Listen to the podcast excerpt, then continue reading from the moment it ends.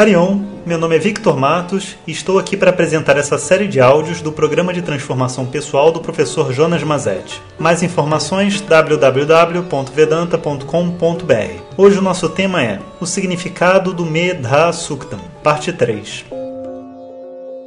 Om Shri Guru Om então esse é o terceiro áudio de explicação do Medha Suktam e eu gostaria que vocês né, escutem, escutassem ele todos os dias de manhã nessa parte final do nosso processo de fortalecimento do Sankalpa. É, a gente está chegando ao fim, né? não faltam muitos áudios para a gente acabar esse ciclo e começar o ciclo da viagem para a Índia. Então agora é a hora da gente realmente encarar com seriedade, fazer a nossa agenda e todo o ritual. Bom, a gente já viu né, a importância do conhecimento, como que ela tem que ser a riqueza que vem antes de todas as outras. Né? E agora o Medasuktam tem nesse novo verso um, um, novo conjunto de elementos e até uma conexão com histórias da tradição védica e um monte de coisa assim. Vamos ouvir esse pedaço. Medham Indro Dadatu Medham Devi Saraswati मेधां मे अश्विनावुभावदत्तां पुष्करस्रजाम् अप्सरासु चया मेधा गन्धर्वेषु चयं मनः दैवी ईं मेधा सरस्वती सा मां medhasuravirjushata.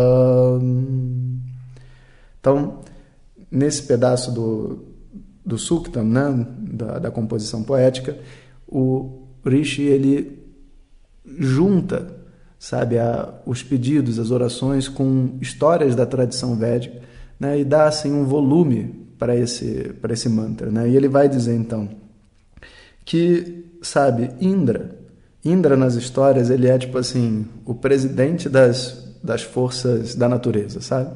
Que manda em tudo, no fogo, no vento, no ar e etc, né?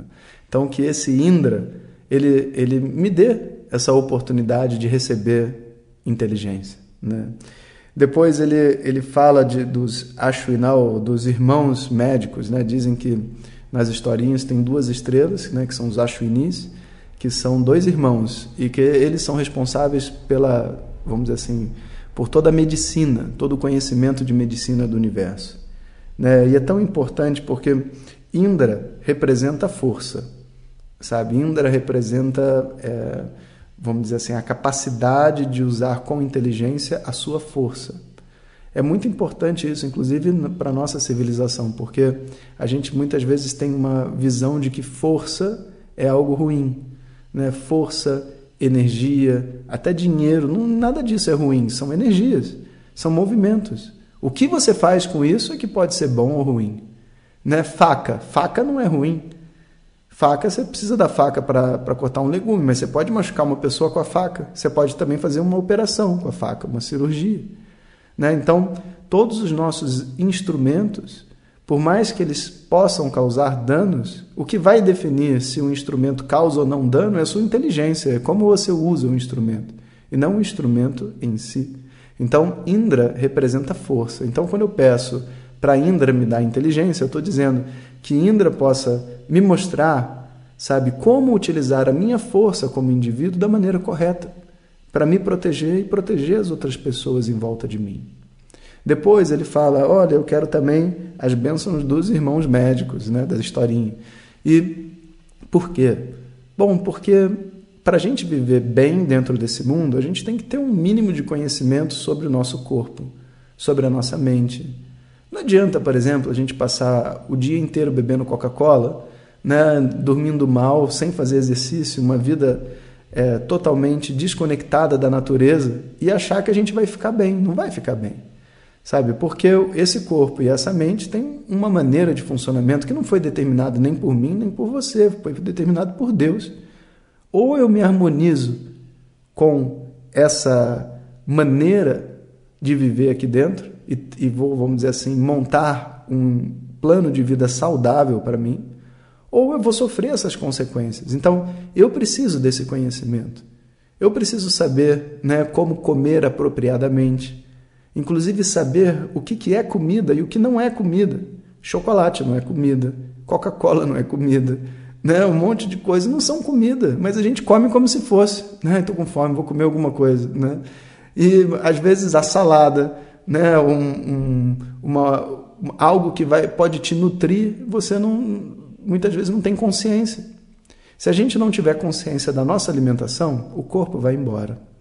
Se eu não tiver consciência do meu, sabe, da a quantidade de exercício físico que é compatível com o meu corpo, a minha idade, o meu momento, sabe, inclusive, sabe, os processos que eu estou vivendo internamente, o corpo não vai crescer saudável, as emoções não vão fluir.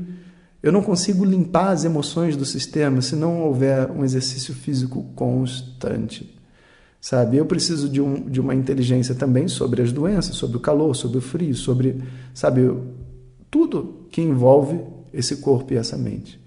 Então eu preciso do medar, né, junto, né, vamos dizer assim, orientado para esse assunto chamado saúde.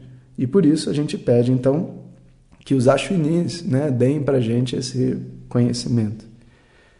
Depois a gente pede também é, a gente pede também o conhecimento associado às artes. Né? Apsaras e os Gandharvas, os dois estão associados à arte. Apsara está associado à beleza. Né? E a beleza é outra coisa que a gente precisa de discriminação. Inclusive, né, às vezes você é, vê assim num casamento, é até triste.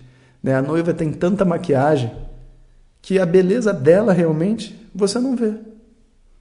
Você vê, na verdade, um, um, uma, uma coisa plástica né? Uma pele que não é dela, uma cor que não é dela, um olho que não é dela, uma sobrancelha que não é dela, um cílio que não é dela, né? E, e, e o que é ela?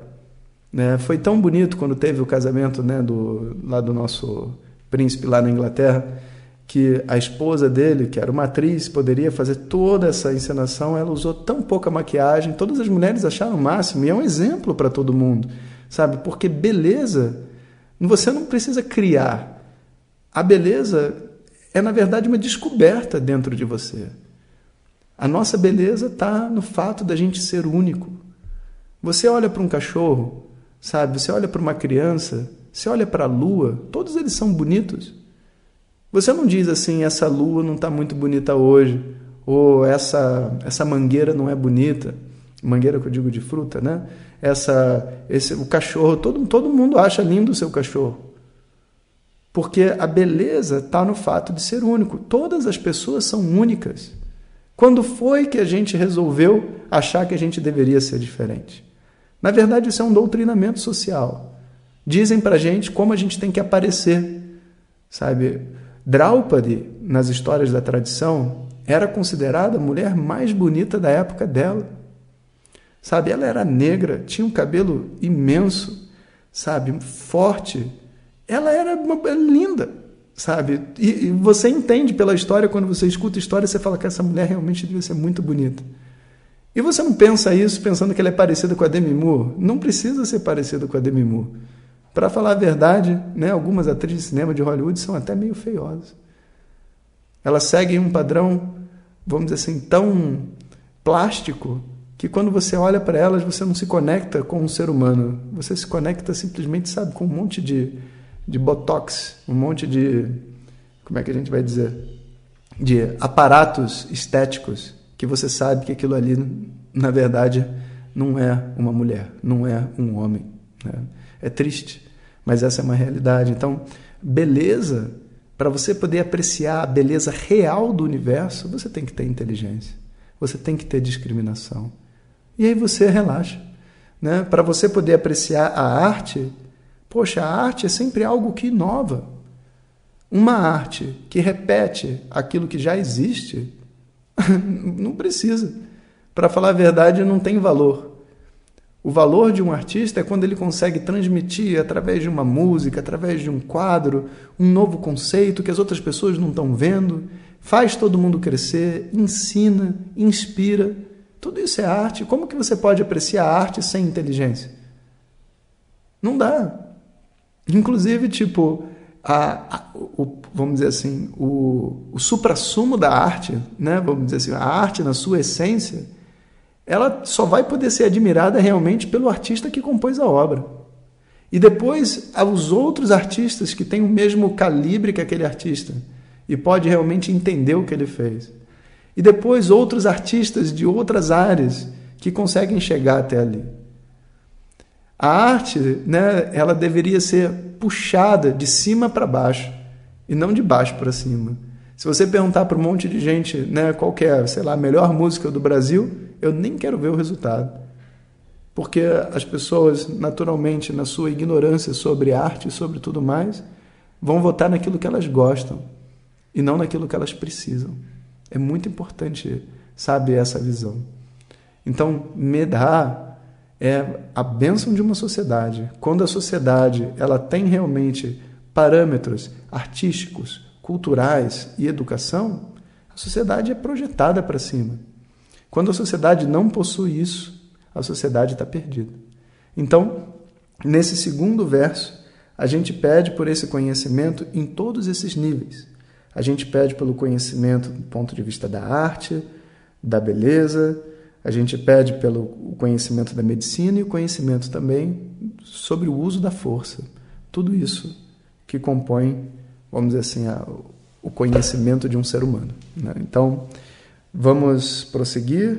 No próximo áudio, eu acho que vai ser o último, e a gente termina então o significado do Medha Sukta.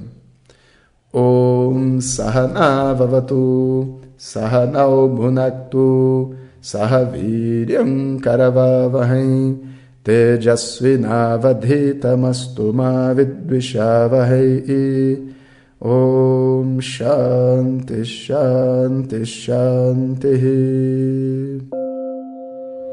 Obrigado a todos e fiquem ligados. Se você deseja receber diretamente nossas mensagens no seu WhatsApp, peça para quem te encaminhou este áudio para compartilhar o nosso contato e nos envie a mensagem Quero receber. Mais informações www.vedanta.com.br. Até o próximo áudio. Om Tat Sat.